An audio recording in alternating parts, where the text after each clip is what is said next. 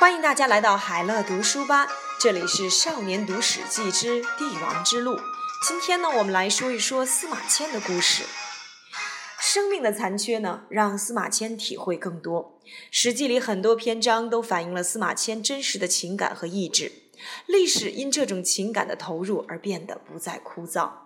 今天我们来说一说司马迁回信给一位将死的朋友。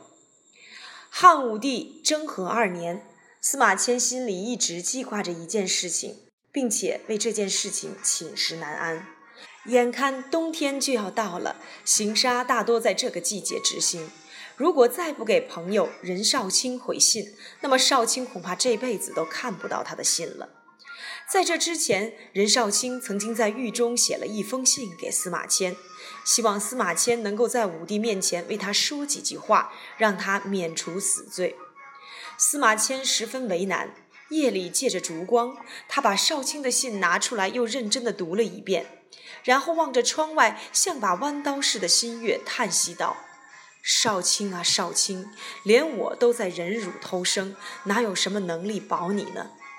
任少卿原本在朝中担任北军使者护军，也就是禁卫军的指挥官。他之所以惹祸上身，是因为征和元年年底，朝廷发生了一件大事。朝中有权势的大臣江充与太子刘据、魏皇后不和。为求自保，他使了坏心眼儿，用一个埋在宫里的偶人诬陷太子，要诅咒皇上早死，好接替帝位。太子一气之下起兵杀了江充。武帝不明就里，以为太子要谋反，便派丞相带兵讨伐。太子兵败而逃，魏皇后因此而被废，最后自杀。太子在逃亡的过程中也跟着自杀身亡。这就是所谓的巫蛊之祸。这场灾难一直闹到了征和二年，牵连了好多人，任少卿就是其中的一个。事发当初，太子曾下令任少卿发兵，任少卿接受了命令，却紧闭营门，按兵不动。事后，汉武帝认为任少卿奸诈，做官成败，有不忠之心，便把他关进了牢里，治了死罪。任少卿写信向司马迁求救，司马迁却一直犹豫着该怎么回信。司马迁读着任少卿的来信，心绪如波涛起伏。为朋友，任少卿没有看错人，司马迁的确是一个能够仗义直言的人。但仗义直言的结果又是如何呢？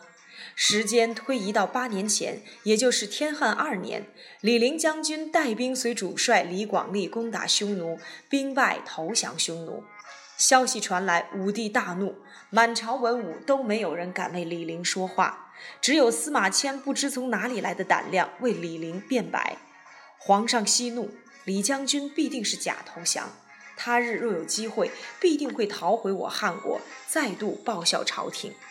倘若因李将军一时的权宜之计而惩罚他的家人，那么李将军恐怕真的就不会回来了。武帝一听这话，眼睛睁得大大的。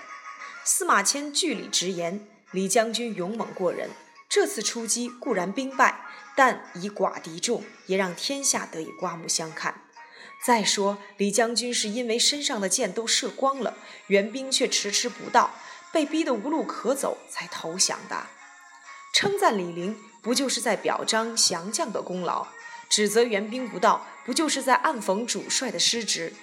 司马迁批评了主帅李广利，不就是在骂皇上用人不当？司马迁说完后，许多人都为他捏了一把汗。武帝果然听不进这些话，大胆司马迁，你这些话是在批评李广利不会当主帅？武帝的吼声震得屋梁嘎吱作响。李广利是朕所任命的，岂容你在这里说三道四？来人呐，拿下！司马迁下狱后不久，以诬枉罪论处，被判处死刑。依照大汉的律法，凡被判处死刑者，可有两种方式进行自赎：一是可以用五十万钱免赎于罪，要不然就接受腐刑，以获得活命的机会。所谓腐刑，就是割去生殖器。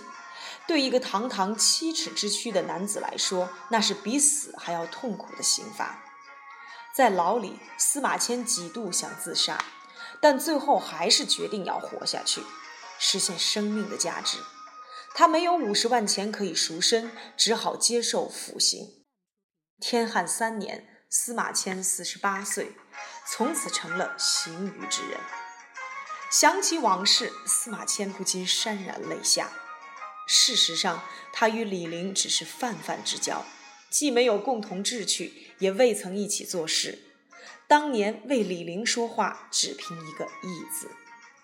如今与之交情胜过李陵几十倍的任少卿，请求他在武帝面前说几句话，他怎能不答应？若真的去说情，而皇上不接受，顶多是一死。然而前一次不能死，这一次又怎能去死？司马迁这么忍辱偷生，为的是什么？为的是实现父亲的遗志，为的是自孔子编修《春秋》后的五百年来，至今还没有人做过的事，为的是给后世留下一部真正的故事。如果他就这么死了，那跟九牛失掉一毛，跟一只蝼蛄或一只蚂蚁被踩死，又有什么两样？孔子说：“当一个君子，就怕死后没留下名声。”司马迁现在不能为任少卿死，是为了完成身上背负的历史使命。他要用这部史书来探究天理与人世之间的各种关系。通晓历朝历代兴亡的变化，来表达他个人独特的历史见解。想到这里，多年来自己的孤独感，在狱中的困顿，遭受与宦官相同遭遇而无法诉说的痛苦，独自在历史中徘徊的寂寞，这些瞬间像潮水般涌来，几乎将司马迁淹没。司马迁想明白以后，不再犹豫。他决定给任少卿好好回一封信，要把藏在心里的话说出来。于是他提笔写道：“太史公牛马走，司马迁在拜言少卿足下。”所谓的“牛马走”是掌管牛马的仆役，用这个词语可以表示自己的卑贱。然而司马迁在写这个词语的时候，牛马惶惶奔走的形象也紧紧地握住了他。既然朋友送他遗书，那么自己也应该以遗书相赠。只不过这封遗书不仅是写给任少卿的，也是写给后世的。这一年是汉武帝征和二年，司马迁五十五岁，自知人生岁月已经无多，很多事情都说得明白，因此借由这封报任少卿书，他向世人表明了自己的悲愤和注史的心志。才刚提笔，往事历历在目。司马迁一怔，仿佛看到了年轻时的自己。今天呢，有关于司马迁的故事，我们先讲一小部分。明天呢，我们继续来说一说司马迁三次长途游历。